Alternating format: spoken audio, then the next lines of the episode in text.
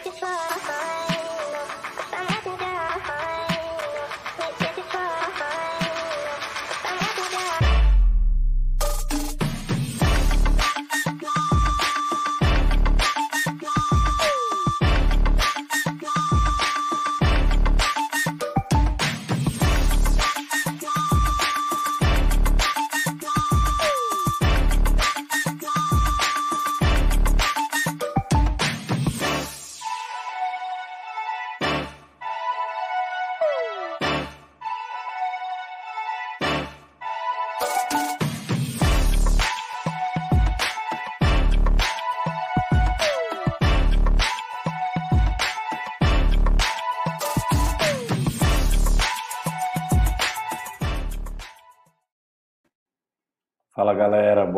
tarde, tudo bem com vocês? Rogério Libretti falando. Mais uma quinta-feira juntos aqui com a nossa maratona da hotelaria. Hoje a gente vai estar falando com o Felipe Morte, ele é especialista de produtos no Minibis, mas ele vem de família hoteleira, né, do Work Hotels ali de Novo Hamburgo, daquela região. Ele tem uma grande experiência, iniciou ali com a avó dele lá atrás e ele, ele cresceu dentro de hotéis. Então é um tema que ele tem muito potencial para falar com a gente, trazer muitas ideias aí, né?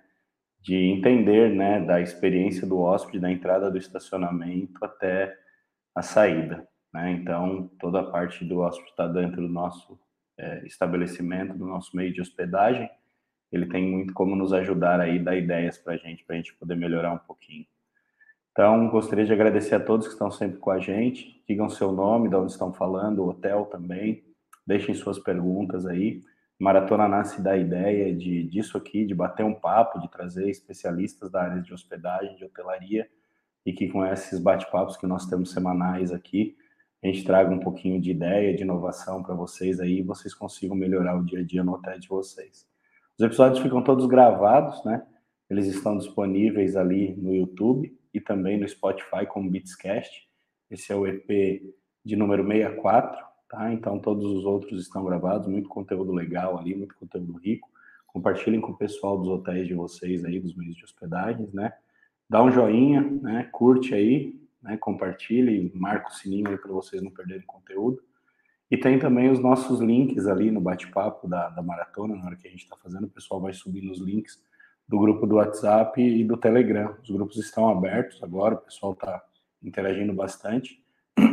Mandem ali o que vocês acham que a gente pode melhorar, quem a gente deve trazer para a maratona, o que, que vocês, qual tema vocês querem ouvir.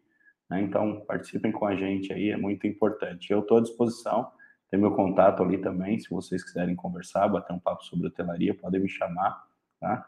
E tem um QR Code sempre na tela, para que vocês vejam um pouquinho do nosso produto, Bits Hotel, um dos melhores PMS hoje, ele é totalmente SaaS, nasceu na nuvem já, é um produto totalmente nativo, desenvolvido pela Bits. Estamos numa crescente muito grande no mercado aí. Então, tenho certeza que a nossa ferramenta pode ajudar muito vocês no dia a dia aí, tanto vocês quanto a equipe operacional também, tirando os entraves, os retrabalhos e no final do mês vocês terem uma apuração bacana de resultado. Sem contar as tecnologias que a gente traz aí para dar uma experiência legal para os hóspedes de vocês. Bom, queria chamar o Felipe aí para participar com a gente, bater um papo. Fala, doutor. E aí, Eugênio, tudo bem? Boa tarde, meu amigo. Tudo bem? E você? Boa tarde, tudo bem? Tudo certo. Prazer. Então tá bom. Prazer é nossa. Obrigado aí. E como está a correria de São Paulo? Ah, ah, acelerado, acelerado. Mas tá bom, estamos aprendendo bastante coisa, seguindo aí. É bem ah, diferente de onde morava antes, né? É, bem diferente. Primeiro mês é um choque, né? A gente parece estar sempre cansado. Essa cidade de, de consome, mas depois acostuma com qualquer coisa na vida. Ah, legal. É uma cidade bem. Sou paulistano, né? Então posso falar com propriedade. Saí daí com 28 anos e estou em Rio Preto agora, há um tempinho já. Mas é uma cidade bem boa e é um local que dá para fazer muita coisa e aprender muito aí profissionalmente. É bem bacana. Legal. Meu irmão, para quem ainda não te conhece, fala um pouquinho do Felipe aí, da tua trajetória. Eu falei um pouquinho antes aí da avó, tudo, da, vida de hoteleiro aí que você tem, né? Mas Sim. fala um pouquinho para o pessoal que está com a gente aí. Claro. É, então, é, como o Rogério falou antes, é, eu desde muito cedo tenho contato com a hotelaria, porque desde a da minha avó, uh, meus avós empreenderam em Porto Alegre, é um hotel elevado que fica na Farrapos. Começou, na realidade, com uh, o Hotel Deconto, depois eles venderam esse hotel, compraram um prédio na Farrapos, fizeram o hotel elevado, ao lado Hotel América, que são hotéis budget, hotéis baratos, né, custo-benefício. E depois a minha mãe seguiu nesse mesmo trajeto. Ela arrendou um hotel em Novo Hamburgo, o hotel da FENAC, que fica perto lá da. Quem conhece a região, fica perto da FENAC do Calçado.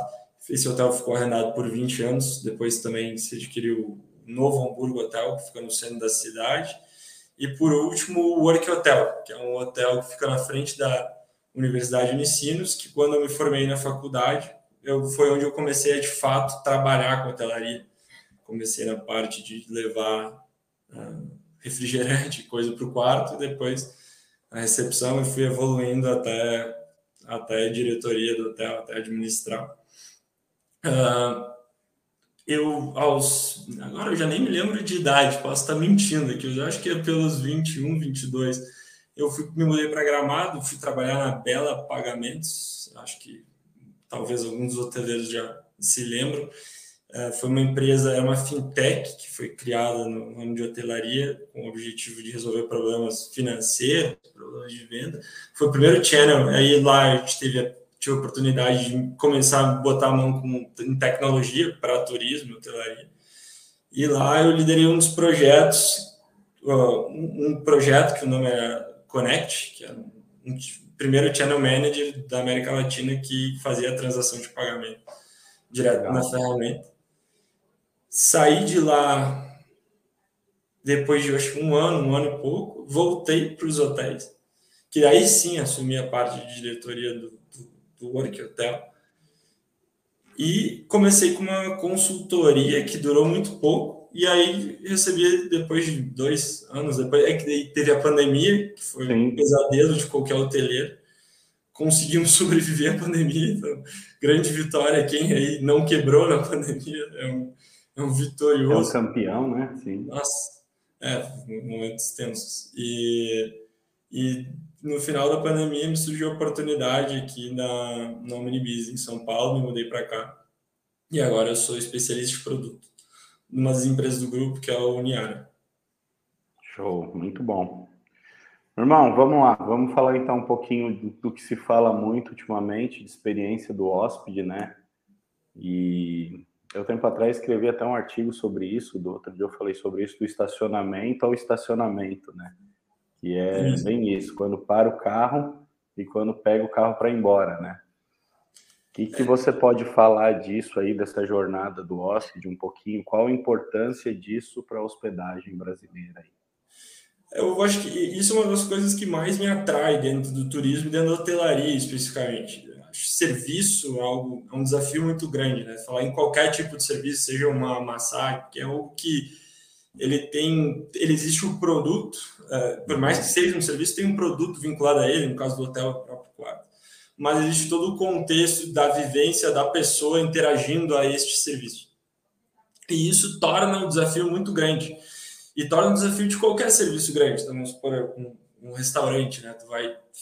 É a mesma história, vou ter que estacionar o carro, a pessoa uh, tem que chegar na porta, ser recebida, sentar, está num ambiente que condiz com a experiência que ela está querendo pagar, é, né, condiz com o valor que ela está pagando, que condiz com o tipo de pessoa, tipo de público que ele está atendendo.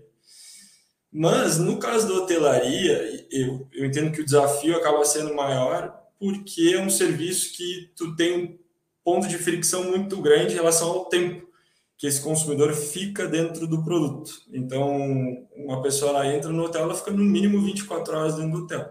E, e ele comprou já a experiência, né? Ele viu a experiência dele antes e ele comprou a experiência, né?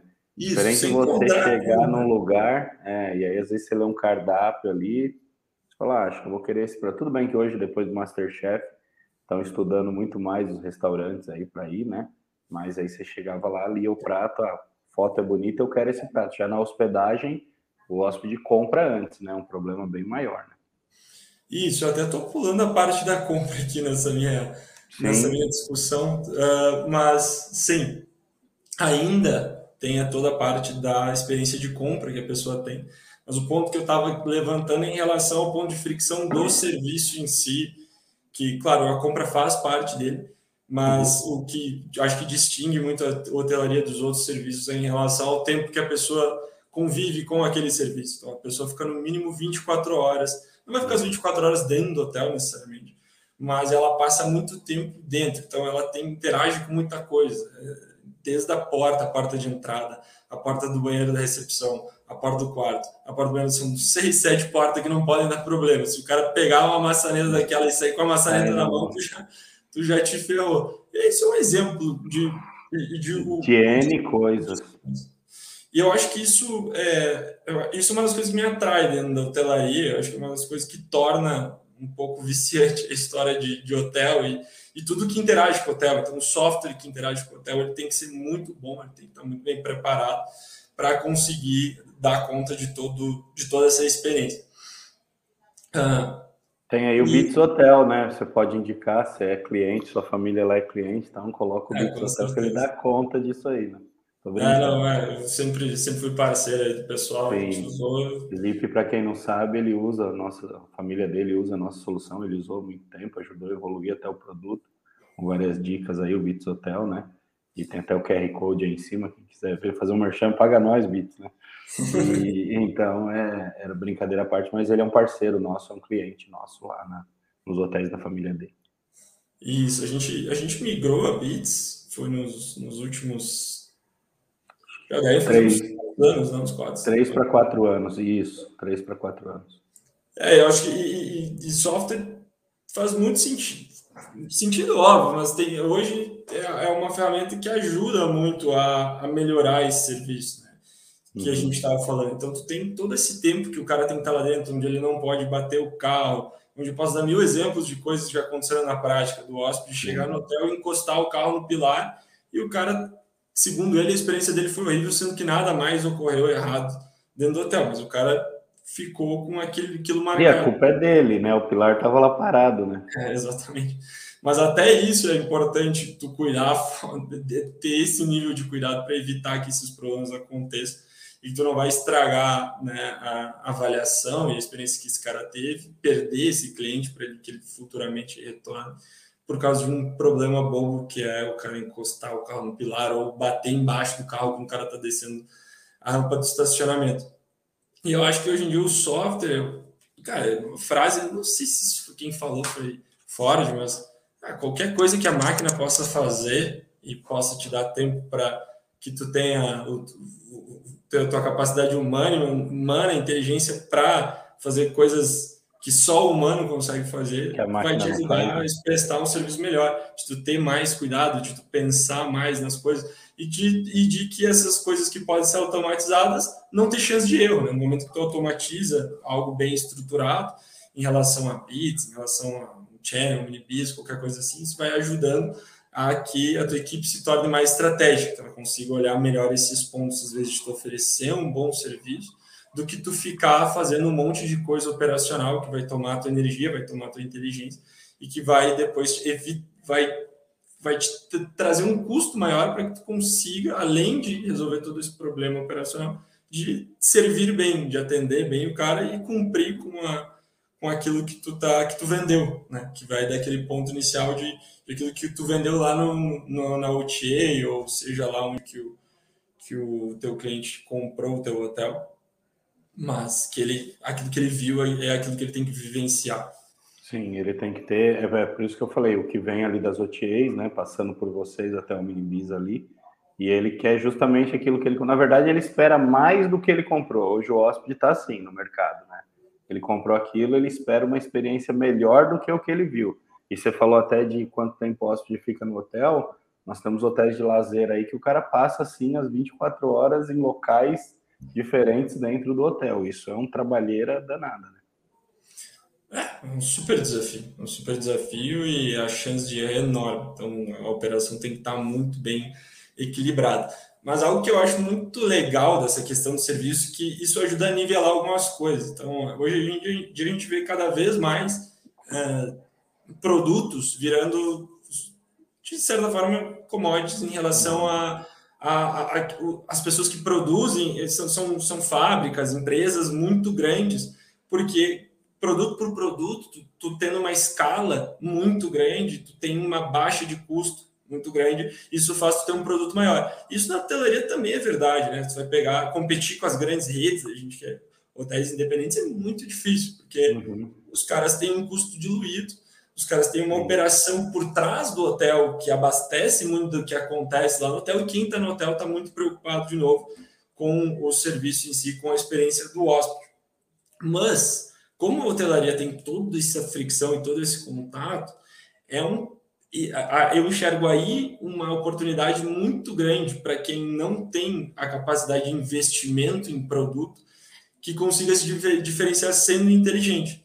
E, de novo, a gente pode voltar para essa analogia que as plataformas digitais facilitam esse processo. Então, acaba nivelando um pouco a questão de, de, de que tu também Visibilidade, hoje pode ter essas ferramentas ao seu favor e pode pensar em como atender o hóspede, entender muito bem qual que é o tipo de hóspede que vai atender, qual que é o objetivo de atendimento, qual que é a proposta, e a partir dessa proposta, dessa analogia, entregar algo que vai fazer diferença. Porque para as redes isso acaba sendo difícil. Vamos pegar, por exemplo, uma Ibis. O Ibis é igual em qualquer lugar. Vai ficar no Ibis em Manaus, ou em Novo Hamburgo, ou em Porto Alegre, vai ser a mesma experiência. Mas o público de Novo Hamburgo, o público de Manaus, são públicos diferentes são pessoas que têm demandas diferentes. E a, e a gente sendo hotel independente, a gente, né, hoje eu não sou mais hotel independente, mas a experiência que eu tive, tu consegue aproveitar desse problema, que é esse desafio de tu ter que lidar com um, com um hóspede que vai ficar né, dentro desse serviço por tanto tempo, mas aproveitar desse problema para se diferenciar em relação a isso, a trazer experiências que sejam autênticas. Então, acho que a palavra que está em alto hoje em dia é autenticidade. Então, a gente, no Work Hotel, a gente prezava muito por isso, por trazer uma experiência autêntica ao hóspede. Ele lá, ele tem um café da manhã com poucas opções, mas coisas muito bem feitas, coisas que a gente acreditava muito, a gente sabia que eram muito bem feitas, com um padrão de serviço muito bem feito e coisas locais. Então, um exemplo do Rio Grande do Sul é a tal da cuca, né? o ovo de lá. Mas para quem não está acostumado a comer aquilo, ou para o gaúcho que está acostumado, mas quer ver aquilo, a gente servia aquela opção, mas de uma maneira muito bem executada. E a gente vê que esses outros concorrentes que ganham no sentido de ter um hotel maior, com um quarto, com às vezes com amenities mais caros e coisas, a gente acabava conseguindo diferenciar por trazer esse movimento mais estratégico em relação a ser autêntico e vender algo que ninguém mais consegue. Então, você, você acredita que os hotéis, né, a galera do meio da hospedagem, eles estão executando isso? Eles vêm melhorando essa parte da, da experiência do hóspede? Que, que você viaja bastante? Eu sei que, que você pode falar sobre isso. O que, que você sente até né, nos hotéis quando você passa, tudo? Olha, eu, eu acho que isso é. Acho que sim. A sensação que eu tenho é que sim. Acho que um, um movimento que a gente vê ainda no Brasil é a hotelaria independente é forte. Ela vem sendo enfraquecida. Acho que a pandemia acelerou esse processo de enfraquecimento. Se for historicamente, países desenvolvidos sempre teve um breaking point assim de, de hotelaria independente cair, crescer muito as redes.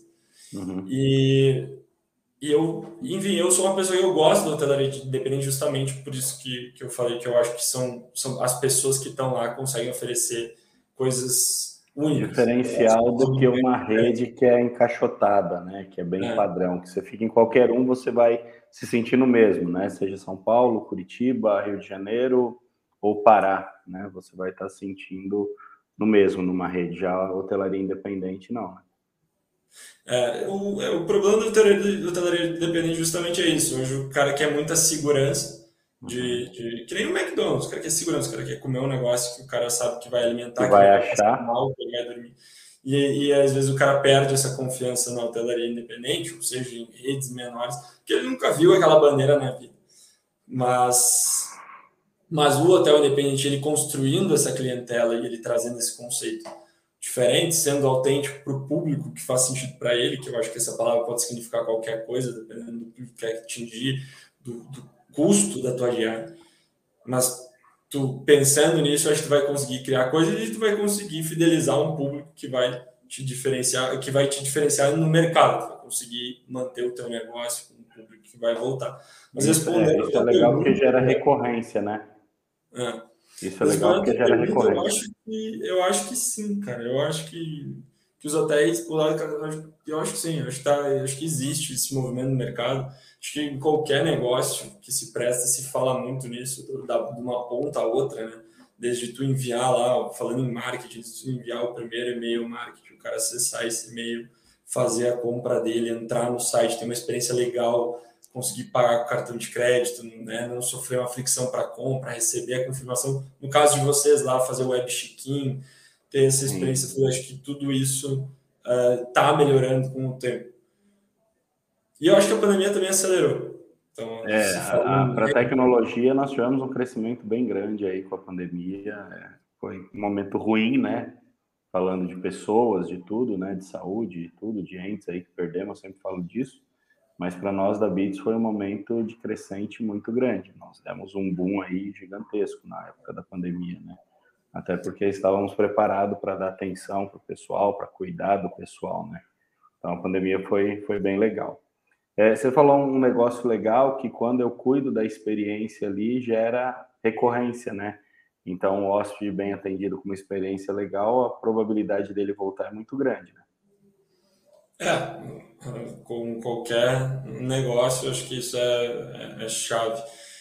E, de novo, eu acho que esse paralelo entre a rede e o hotel independente, esses pontos acabam se tornando muito importantes. Até porque o, o, tu sendo hotel independente não tem a menor chance de tu ter o mesmo volume de investimento em marketing que uma rede, uhum. por exemplo. Não vai conseguir ter uma equipe de marketing que está lá bombardeando tudo que é rede social, e-mail, um monte de, de aparelhagem, investimento. Então, cada cara que vai entrar dentro do hotel, é, ali é a tua chance de, de tu conseguir fidelizar ele. Então, toda essa lógica de experiência de serviço, eu acho que ela vira mais importante ainda. Até porque, de novo, tu tá brigando de uma, de uma forma. Tu, tu, tem menos investimento, tu tem menos capacidade de investir, e eu acho que o aproveitar dessa possível experiência que tu pode entregar é a melhor chance que tu tem de fidelizar o cara, e às vezes tu acaba tendo menos custo e tendo uma, uma, uma operação mais saudável, né? fazendo traçando um paralelo de pessoas que compram de, assumem hotel de bandeira, existe um custo para aquela bandeira estar ali. E esse custo, às vezes, dependendo da localidade, ele acaba inviabilizando o negócio. Tu sendo hotel independente, tu consegue viabilizar isso a partir de movimentos como esse. Oferecer um serviço bom, a partir do pressuposto que todo mundo que entrar aqui vai ser bem atendido, vai ter uma experiência legal. E isso gira em tudo, né? Pessoas, equipe, a tu ter essa, essa tua equipe muito bem azeitada, as pessoas entendendo o que, que cada um tem que fazer, tendo cuidado com toda a reserva que entra, com todo o hóspede que entra. Acho que isso tudo vai, vai acabar influenciando nisso. Legal. Eu lembro que você criou algumas coisas no Work lá, de, de experiências, né? E mudou, mudou algumas coisas lá. O que, que você pode dizer assim para o hoteleiro, pousadeiro que está nos assistindo? Porque o cara pensa assim, ah, eu vou fazer essas experiências, legal, porque eles estão falando aí é bem bacana, mas eu vou gastar mó bala, né? Vou ter que investir uma verba alta para poder gerar uma experiência melhor para o meu hóspede. O que você pode dar de dica aí, de que a gente pode dar de experiência legal para o hóspede que não gaste tanto assim?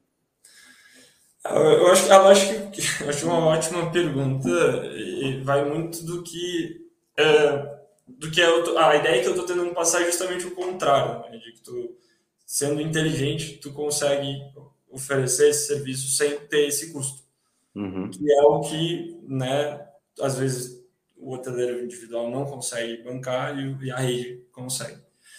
É, um exemplo do que a gente fez, né, o Work Hotel, hotel só para dar um contexto, um hotel de 47 unidades, é, mid-scale, vamos dizer, mid-scale para baixo, no sentido de valor de diária média, e, e com um perfil corporativo. E aí, o que, que a gente fez? A gente estava na frente da universidade, que é a Unicinos, E a universidade tem um curso de gastronomia.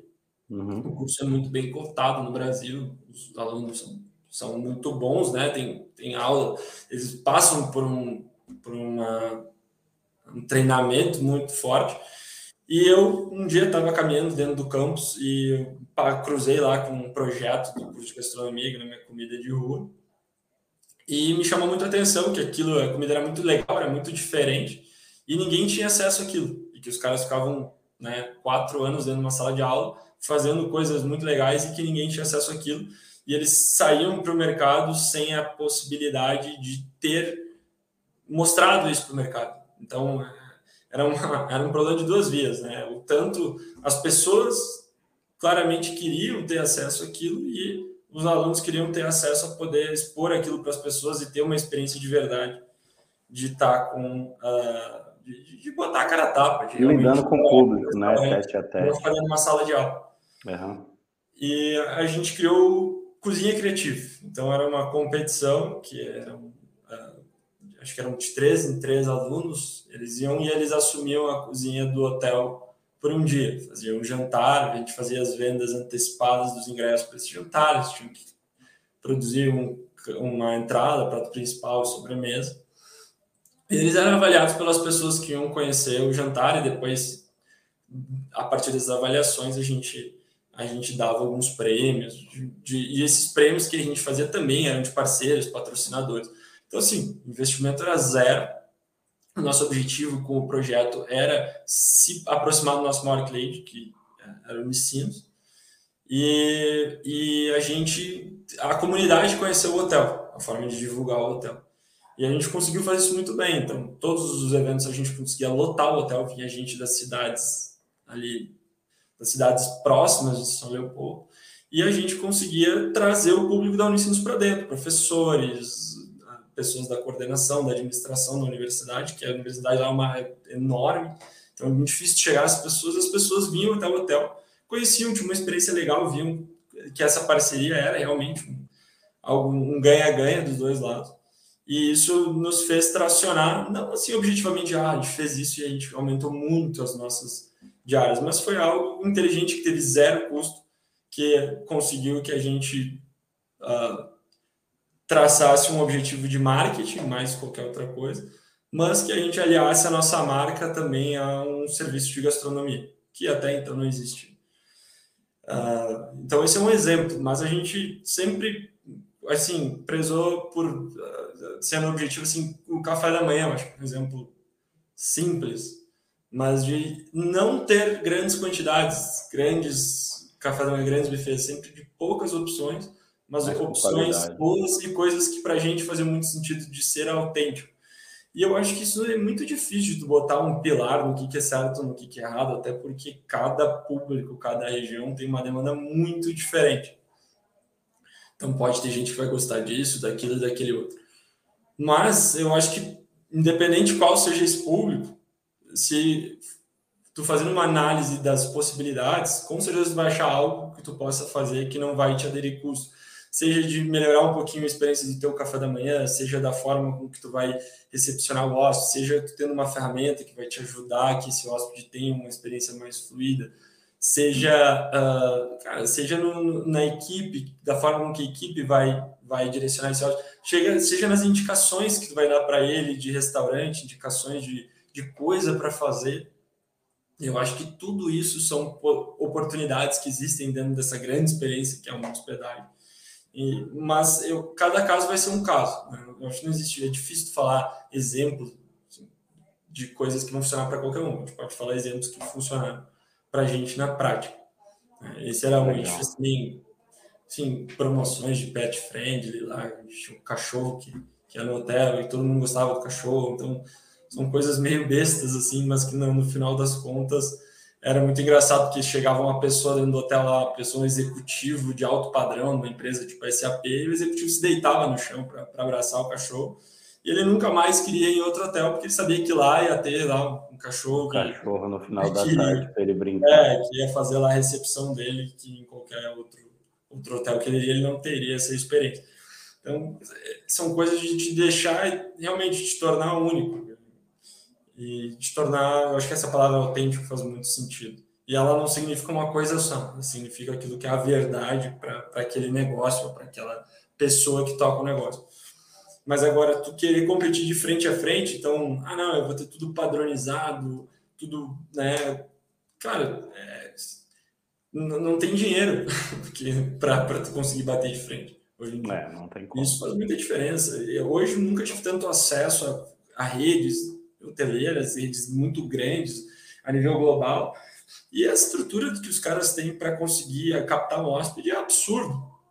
É absurdo. Então, uh, tu bater de frente fazendo a mesma coisa não vai adiantar. Tem que ir nesses lados que às vezes parecem bestas, parecem coisas que não, não vão fazer diferença, mas que no final é isso. Tu vai te tornar algo que não, não, que não é porque o quarto é maior, ou porque a cama é melhor, porque a roupa de cama tem uma qualidade, que o banho é XYZ, tem que começar a entrar em coisas que dependem um pouquinho da criatividade aí, de, de, de, de como cativar esse cliente. É, eu falo muito que, que já virou commodities, né? Cama, café, chuveiro, essas coisas você tem que entregar porque ele já está te pagando para ter o melhor ali, né? Ele quer ter melhor do que na casa dele, né? Isso aí não é mais diferencial, né? É, e aí que tá o legal do desafio do hotel. É tu pegar é, com menos capital e fazer mais. Eu acho que isso é o, é o grande desafio do hoteleiro, independente do que torna o negócio muito interessante. Porque, de novo, se tu for pegar um produto por produto, pegar um tênis, uma camiseta, aí, cara, se torna é, quase que desleal. Uhum. Agora, quando tu adere um serviço, que tu tem todos esses pontos de contato, a gente consegue nivelar às vezes, às vezes até jogar de área média muito mais para cima, justamente por tu ter pontos criativos, coisas únicas, coisas diferentes que vão, tu vai conseguir oferecer e ninguém mais vai. Tá. É, tem alguma coisa que você acha que já é passado, que não adianta o pessoal, a galera ficar fazendo, ficar insistindo, investindo nisso daí, que você acha que já não é, não muda mais a experiência do hóspede, que antigamente fazia diferença, como está muito tempo no meio? Olha, não estou tentando pensar em algum ponto aqui. Eu acho que acho que essa ideia às vezes de, de, de da hotelaria clássica. Isso, de, de, de ter ali a pessoa recepcionando, carregando a mala. Hoje muita gente já não quer mais isso daí, né? É, acho que vai depender muito do tipo de hotel, né, vai ser um né? hotel de altíssimo padrão, ainda é legal trazer isso, mas a gente já vê esse modelo caindo por terra. Se pegar um exemplo de gramado, que é legal, o Wood de gramado, tu entra lá, é um hotel de altíssimo padrão, mas não tem um recepcionista, uma concierge, é só uma pessoa com um iPad ali que vai lá e faz teu check-in ou com um notebook, uma coisa que não tem nem recepção mais. Até porque isso não faz mais sentido, né? Com toda a tecnologia que tem disponível, é, eu, eu acho um absurdo quando eu vou viajar e eu tenho que ficar numa fila para fazer um check-in. Eu acho que isso é o fim da linha. Não tem porquê. Viajou até lá, chega lá. Eu tive uma experiência de viajar para o Rio de Janeiro. Ficou 45 minutos na fila do check-in e era um puta do hotel que a gente trazendo nomes aqui, lógico. mas uh, eu acho o fim da linha. Né? Então, é uma coisa tão simples que tem como resolver, com web check-in, com isso, com aquilo. Hum, acho que são coisas que muito do passado, cara. Tem que entrar, o cara tem que fazer a vida dele, ir para o quarto. Agora, tu quer ter alguém para ajudar com as malas, para fazer todo esse processo? Bom que tenha, mas, mas agora tu ter toda essa formalidade de o cara entrar e ele passar por um processo X, processo de acho que isso não, não ajuda ninguém, ainda mais esse público jovem, né? Que cada vez um exemplo legal, o próprio Celina, uma experiência diferente, um, um case que eu gosto de acompanhar nos Estados Unidos também, daqui a pouco me vem o nome, agora me fugiu. Mas enfim, acho que essas coisas, como sim, coisas meio que tudo que é tipo de negócio hoje em dia estão caindo um pouco por terra. Até Sim. no escritório, não, o cara tá de terno, tá com uma roupa pesada, tem um. Sim, claro, vão ter casos e casos, mas eu, eu já entendo que não existe uma necessidade. Isso não, às vezes é uma coisa que tem um custo, tem todo um problema operacional para que isso aconteça. Eu acho que o valor que gera é muito pequeno ou às vezes até negativo, da pessoa entrar no lugar dependendo, dependendo de Se sentir mal, né? É. Não poder estar de uma forma casual porque o cara lá que tá te atendendo tá todo cheio das 9 horas. Acho que são, não, coisas, acho que são coisas que são do passado. Tô pensando em outras coisas aqui, Rogério, mas não, tô me lembrando, lembrando aqui de, de outras situações, daqui a pouco me lembro.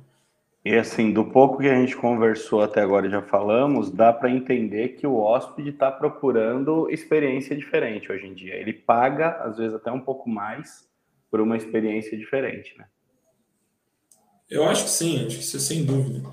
É, cara, se for pegar. O Airbnb é um baita de um caso, né?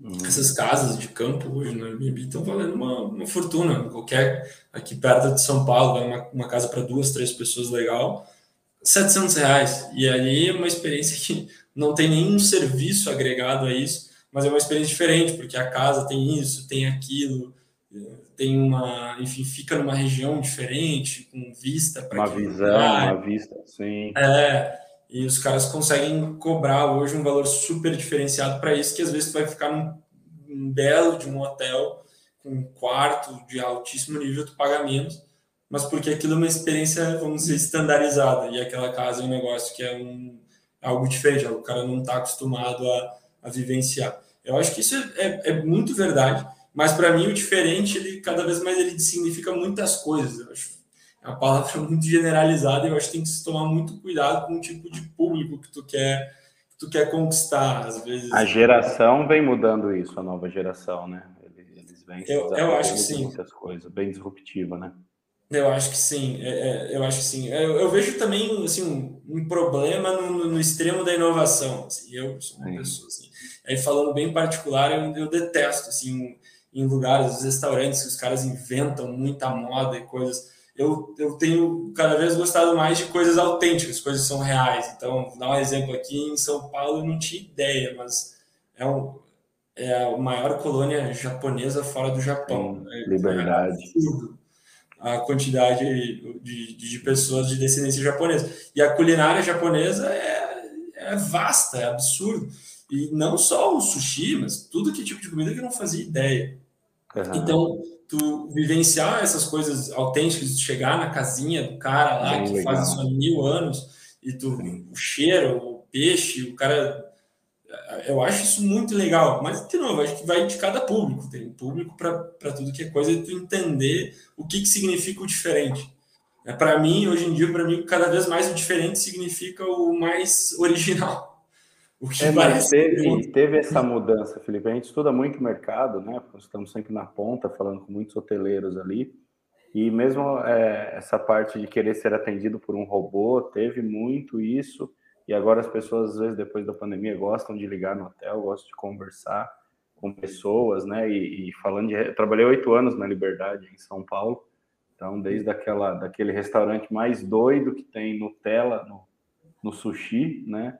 Até o mais tradicional que o cara mata a tilápia na hora ali e faz o sashimi para você, super diferente, bem quem não conhece, até quando estiver em São Paulo vão conhecer esses locais, que é bem legal, cozinha bem oriental zona ali na Liberdade. Mas eu é, acredito que... Um Oi? Estou me tornando um fã disso É muito bom, né? Muito e, e, sabores diferentes do que a gente come em fast food japonês, né? Porque no ah, Brasil a gente né?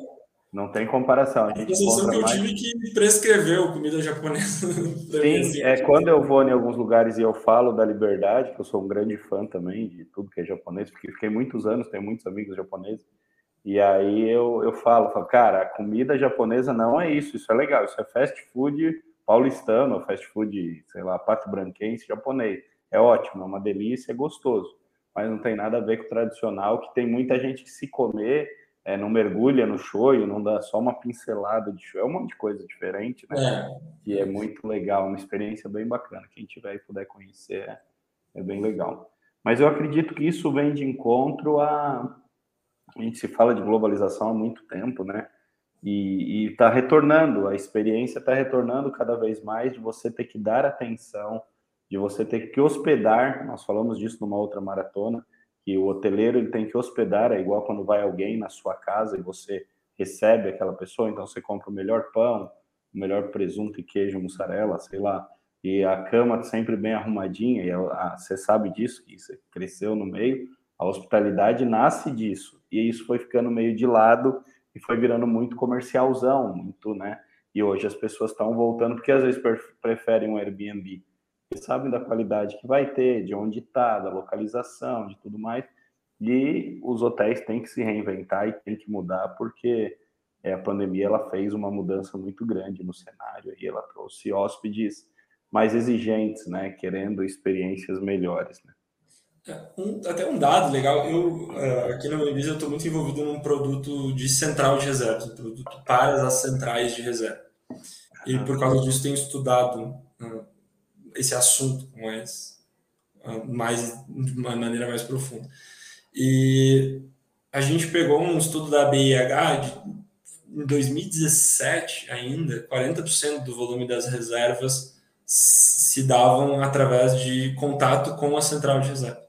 E hoje a gente estima que é no mínimo 35% Sim. que a gente tem de base. Então esse volume ainda é enorme, eu acho que a pandemia deu uma crescida nisso, uhum. com certeza.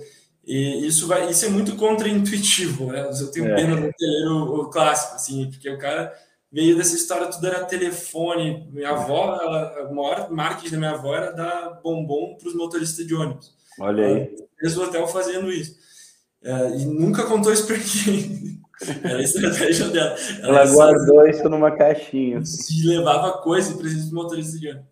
E o troço entrou todos os negócios da automação, de todos os canais de venda e tal e tal. Mas, por outro lado, ainda o volume da, da central das classes é muito forte. Então, essa, esse conhecimento lazer, né? aí em relação a atendimento, a telefone, isso ainda é muito importante. E a forma de dar destino a isso. E acho que e, e, de dar destino isso e de falar, não, tá, beleza, é uma demanda que ela tá vindo do, do offline, do, do, telefone. Mas a forma com que tu lida com essa demanda não precisa ser como sempre foi lidado beleza, essa é uma demanda que ainda segue enorme e vai continuar. Então tem que saber como que como que eu consigo converter isso de uma maneira melhor. E, e isso tem tudo a ver com a relação do, de novo, de tu ser o menor, de tu ser o individual. Isso é um cara que já chegou para ti. Então, se o cara já chegou, o orçamento que tu vai enviar para ele, o controle desse orçamento enviado, tem que ser muito árduo. Porque o mais difícil já aconteceu. O investimento que o teu concorrente está fazendo para que esse cara faça contrato com ele é 10 vezes maior do que tu está fazendo. Então, no momento você, né? Você tem que ter, no mínimo, a, a competência de fazer de tudo para não perder esse cara. E quando eu falo de tudo para não perder esse cara, não é pegar e mandar um e-mail na hora que ele mandou o orçamento. E depois esquecer desse e-mail. Cara, tem um acompanhamento. Esse cara ligou tal horário. Esse aqui foi o e-mail que foi enviado dessa forma, dessa forma. Eu, e esse é um assunto que para mim está muito vivo, porque realmente faz uma ferramenta para resolver alguma dessas coisas. Uh, muitas dessas coisas a gente resolve, uh, o objetivo dela é isso. Uh, e, e tudo isso vai acabar afetando no serviço, de como é que o cara vai enxergar quando ele ligou para ti, como é que veio essa resposta. Se o e-mail padrão, o maior papo que eu ouço é ah, o e-mail padrão. Se tu me dizer que nenhum desgraçado entrou lá e alterou aquele documento de Word, enfiou uma palavra aleatória e o outro cara da noite copiou e enviou é. para o João com um obrigado, Márcia. É, é Ou entre parênteses, ah, o senhor. É, então. É, são coisas que. que é, e eu acho que isso daí a gente ouve de alguns hoteleiros, assim, que a gente tem mais amizade, tipo você, que. Pô, o cara ficou feliz porque eu mandei a proposta em 20 minutos depois, né? E o outro faz dois dias que ele pediu orçamento e não recebeu ainda, né? Tipo assim, é, sei lá, com WhatsApp hoje, PDF, tá tudo muito rápido, né? Então, não sei, eu acho que o lead ele custa tão caro, né? É, você que mexe com isso, você sabe também, e nós sabemos quanto custa um lead hoje. Então, para você não cuidar, para você não dar atenção, para não. E eu acho que é a porta de entrada da experiência, como você falou antes, a hora da compra, né? É, quando está automatizado, já vem foto, vem o que contempla, tem landing page, facilita tudo. Mas quando é tete a tete ali, é, e o pessoal de mais idade, eles gostam às vezes de falar né? E, saber, pô, o hotel tá quantos minutos do MASP? É, tá perto do metrô, qual, qual, metrô, né? Ah, tem no site, né? Tem pior que tem atendente que às vezes responde assim: você não olhou lá no site, né? Tem lá no site quantos minutos. É. E, poxa, o cara tá dando a brecha para você conquistar ele, dar uma atenção. E se ele não é bem atendido ali, a experiência dele já começa errada, a probabilidade às vezes dele não fechar com você é gigantesca. Ou se fechar, ele já vai esperando ser só mais um número no meio de tantos hóspedes no seu hotel, né? É, cara, eu não poderia concordar mais. Assim, eu acho que tem que fazer o básico. A primeira Bem coisa, assim, quando eu tenho contato com. Eu já tive contato muito hoteleiro, falo, cara, tô na merda, tô ferrado. Tá, vamos entender o que que tá sendo feito. Não, mas é que eu contratei tal, eu tô fazendo tal coisa. Né? Cara, tu tá resolvendo um monte de problema que tu não tem para começar. Tu tá, Sim, tu tá criando para poder comprar ferramenta às vezes, né? Terrível. Exato. É, tu tá, tu tá só tá arranjando mais problema. Não que as ferramentas não sejam ruins, eu sou eu não, não isso. Tem que ter. Mas antes de tu ter, tu tem que entender o problema que ela tá resolvendo, como que ela resolver, como que ela vai te ajudar, para tu conseguir setar as coisas da maneira certa, parametrizar da maneira certa, as coisas de uma maneira inteligente. E para isso a gente tem que partir do básico, né? De qual que é o teu processinho lá de atender, para onde é que vai, como é que vai ser é, o beabá. E eu vejo assim, que na imensa maioria das vezes não é bem feito o básico. E aí as pessoas querem avançar porque tem muito dessa, uh, dessa pressão hoje em dia de ah, tu não tá fazendo isso, tu não tá no Instagram, tu não tá no TikTok. Ah, mas peraí, é um hotel corporativo, fica numa Sim. cidade, sei lá o quê. Vai ficar fazendo dancinha no TikTok lá. Né? É, fala, cara, tu tá querendo fazer um TikTok. Não, beleza, quais são os seus canais de venda? Como tu tá distribuindo? Vamos entender o básico. Onde é que, onde é que chega a maior nível de demanda que tu tem para tu vender? Tu tem uma pessoa ativa em vendas que tá, de fato, falando com as agências. E isso é uma coisa que não tem como fugir do turismo hoje em dia. No Brasil, eu Sim. Particularmente acho uma coisa muito maluca o, todos os intermediários. Ainda o, o turismo ele é um, algo que funciona de uma maneira meio engraçada no sentido atravessadores, de... né? Ah, tu tem que estar em contato com a agência, tem que ser amigo do cara. Eu vejo o hoteleiro querendo matar, né? Porque a agência me tira 10%, a operadora 25%. Fala, cara, beleza, tu, tu consegue vender direto? Não, não consigo. Então, beleza, quebra aí tem muito o que fazer. E outra coisa, o H, eu brinco assim, é igual, isso vem da companhia aérea até, o pessoal que está acompanhando a gente sabe disso. É, o avião que subiu com a poltrona vazia apodreceu, lá ele não vende mais. A UH que ficou vazia, ele vai contaminar teu heavy par. Já estragou, né? Eu brinco assim, tá ali. Virou a noite, virou a diária, já se foi. Você não consegue recuperar. Não é um estoque que acumula e depois falar, ah, eu vou vender mais barato. Não.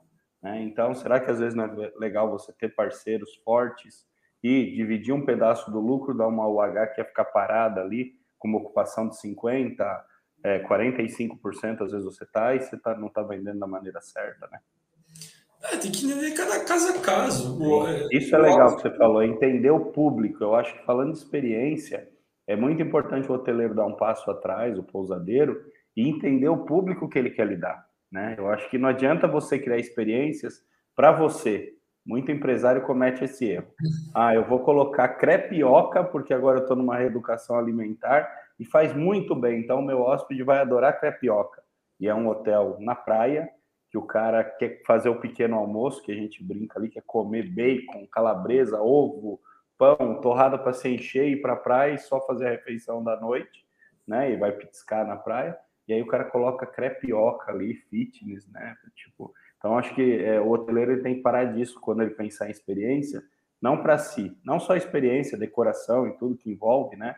É, então eu vou colocar peixinhos porque eu gosto de pescar e eu vou pôr peixinhos no meu hotel. E está no meio da Avenida Paulista, né? Então, é, assim, assim, esse ponto eu não concordo 100% contigo. Eu concordo na, na, na essência, mas o que, que eu, eu vejo, assim, às vezes às vezes, o, tu botar um pouquinho do que funciona para ti, entendendo o contexto.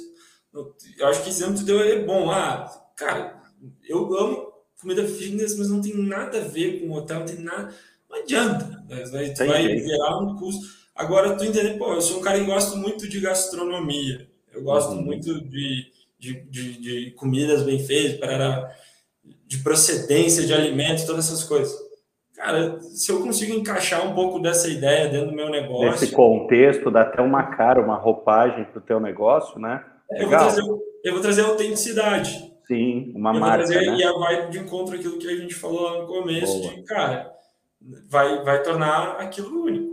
Diferenciar dos demais. Só né? olhando para fora o que, que o cara quer, vai fazer o que está todo mundo fazendo.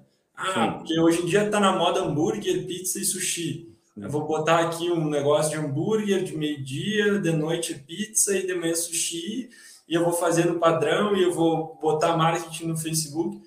Cara, legal, talvez tu vai abrir o negócio, tu vai ter. Tu não vai ter um público, tu não vai conseguir cativar as pessoas de uma maneira tão grande. Aqui também, de novo, traçando em relação aos restaurantes de São Paulo, tu vê os restaurantes estão há 200 anos abertos aqui, são esses caras tradicionais. E os caras... É o Mocotó, né? Só falando um pouco mais de culinária, é, Mocotó, lá em Guarulhos, né? Ali no final é da Zona Norte. Bairro, outro dia deu até polêmica no, no, no Instagram Sim. do chefe lá, né? E aí o Rodrigo respondeu que ele é, acho que é Vila Medeiros, não lembro bem. E aí o, o, é isso, é tradicional e é único, né? Que é o que difere a pessoa sair, sei lá, de Pirituba ou sair de Osasco, não sei de onde, ir até o outro lado da cidade, né? Para provar uma comida regional, né? Que os caras fazem com o maior capricho, começou com o pai dele há anos, que dá o toque, que dá a marca dele, né? É, são formas de tu conseguir expor isso mas eu acho que tudo é um balanço, é tu entender qual que é o teu público e tu, tu pensar nas coisas de uma maneira mais sistêmica, de ah, isso aqui é legal, isso aqui são coisas que a gente pode agregar, isso aqui não são, e aproveitar. Eu acho que quem, acho que todo mundo tem alguma coisa que gosta, uma coisa que consegue vai incluindo e trazendo mais, trazendo um pouquinho de originalidade. Eu acho que isso sempre, sempre é legal, serviço, atendimento nesses, nesses pontos. Acho que tudo isso vai vai acarretar nesse ponto final, que é, pô, o cara foi lá e o cara realmente se sentiu que ele quer voltar. Né? Ele é, pode fazer ter... propaganda, né? Eu acho que a ideia é, é, é, isso, né? O remarketing é muito bom, mas quando você consegue dar uma experiência legal para o teu hóspede, ele faz propaganda de você gratuita, isso aí é o sonho de todo hoteleiro. É, é isso aí, é o que vai fazer o, o negócio o negócio girar, o negócio acontecer. Uhum, sem dúvida. Show, meu irmão. É, bom, tempo passa rapidinho, mas vamos lá. Dá um apanhado geral de tudo que conversamos até agora aí para a galera, ou alguma dica que você ainda queira concluir, né? E até onde o pessoal te encontra aí, suas redes sociais também, só para a gente pontuar o que nós falamos um pouquinho até agora. Ah, a gente falou de bastante assunto. Sim, mas, mas um catadão aí da experiência do hóspede, né? Ah, acho que a gente falou, acho que o que eu entendo aqui que é o mais importante né? entender né, jornada do cara de ponta a ponta, mapear como que tu vende, como que esse cara entra, por onde que ele entra, como que eu vou ter essas informações dele que te traz, enfim, esse processo completo e procurar ter pontos uh, que vão te tornar uma experiência diferente do que ele tem em comum no sentido e que isso não necessariamente vai te acarretar mais custo. Tem formas de tu agir de maneira criativa, a gente deu alguns exemplos aqui, uhum. que podem tornar a experiência que o cara teve, a hospedagem que ele teve, para aquele cara melhor do que um lugar que talvez fosse mais caro, que tivesse uma estrutura muito mais bem elaborada do que a sua. Porque aquilo ali não, às vezes são coisas que não, não é, de novo, a qualidade do produto, e sim a experiência que as pessoas que estão gerando aqui, gerindo aquele serviço oferecem a partir de tudo que acontece lá dentro. Eu acho que aí é uma oportunidade para o cara pequeno conseguir competir de frente com os maiores, sendo que os maiores têm um poder de investimento muito maior. E é assim que eu acho que o serviço é, um desafio do serviço que torna a hotelaria algo tão, tão interessante. Acho que isso foi um, um dos principais pontos que a gente falou. Um, a gente falou, eu acho que um ponto que eu trouxe algumas vezes em questão de autenticidade, foi o último ponto que a gente falou agora de, de como tu muito bem colocou, Rogério, de não tentar fazer tudo que tu acha bom, expor isso no negócio, imaginar que porque tu acha bom, todo mundo vai achar bom, logo o negócio vai ser bem sucedido, tem que entender o público, entender a lógica das pessoas que estão indo para lá, o porquê que elas estão indo, o que, que elas esperam e o que mais tu pode oferecer. Mas ao mesmo tempo não ser o, padrão do padrão, de pegar. Mesmice, né? Isso, de tentar entender o que que tu, com experiência de vida, experiência das coisas que tu viu e que tu acha que tu pode oferecer um pouquinho de diferença, um pouquinho de originalidade, que isso dá, eh, torna um negócio perene, torna uma, uma marca perene, torna coisas que não, não, não são perecíveis, que morreu porque era uma moda, era o que estava lá e não... Era paleta mexicana, né? É. Tudo, todo lugar tinha, não sei lá no sul como era, mas em São Paulo aqui, paleta mexicana em cada esquina e, e de é. repente a paleta mexicana sumiu, né? Então é entender o público, né? Até onde o público vai. A saturação de mercado também, até onde aceita, não aceita, voltando para a parte gastronômica, né? Eu já tenho 10 hamburguerias, eu vou jogar hamburgueria aqui também, né? Então é, é o que você falou, é pensar, entender o público. Perfeito, é bem isso mesmo. Ah, acho que isso é um ponto. E outro ponto que a gente falou também, que eu acho que é muito importante, cara, é ali em relação a tu entender como é que funciona o turismo. Acho que já falei com muito hotel e realmente as pessoas às vezes entendem, mas não querem entender, ou não querem acreditar. Então, entender, pô, eu tô no Brasil, eu tô no estado e tal. E o mercado funciona assim. O, o volume está aqui e eu, não, eu até posso mudar isso, mas isso vai levar anos e um trabalho muito árduo. Então, primeiro, vamos fazer o básico, vamos tentar não quebrar, vamos tentar ter um negócio estável, com um faturamento, com uma rentabilidade legal. E a partir daí, e que isso vai muito em relação ali a trabalhar os canais. Acho que os canais existem e tá tudo bem. Hoje em dia não tem ninguém morrendo de ódio, porque eu agora eu tô pegando as reservas tornando elas diretas. Beleza, tu tá conseguindo ter um volume legal, tu consegue transferir esse volume para reserva direta. É o que todo mundo quer e tá ok, tem que fazer isso. Mas entender que se tu tá com passo muito baixo, de tu saber trabalhar os, os outros canais que, né, que podem te gerar volume, entender se de fato eles vão te gerar volume e saber distribuir, entender quando eles são úteis para ti, quando não são, fazer parcerias. Acho que o turismo, como a gente também falou, é algo que ainda é um mercado que ele tem um jeito de ser, né, o relacionamento entre as agências, entre as operadoras, isso é importante, não tem como fugir disso.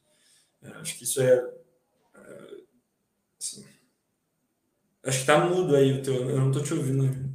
Desculpa. Se você não fizer, é uma fatia do mercado que você vai estar tá perdendo, né? Ah, não.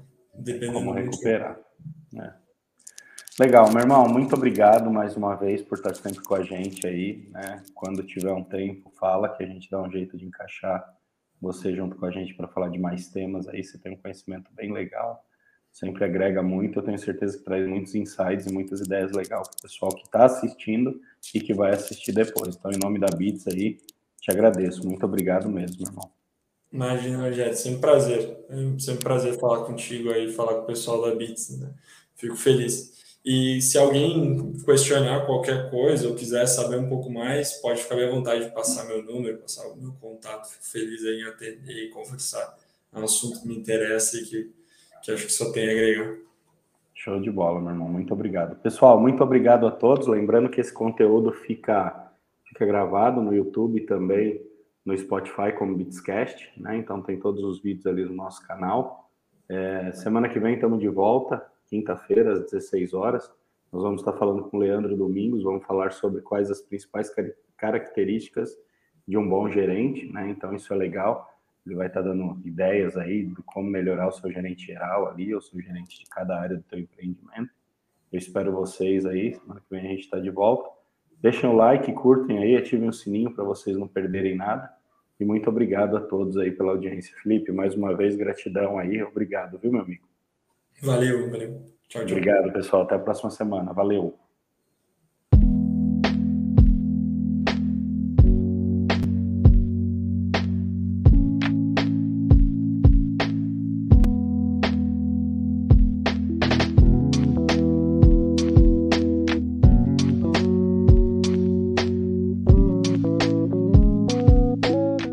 Acesse beatssoftwares.com.br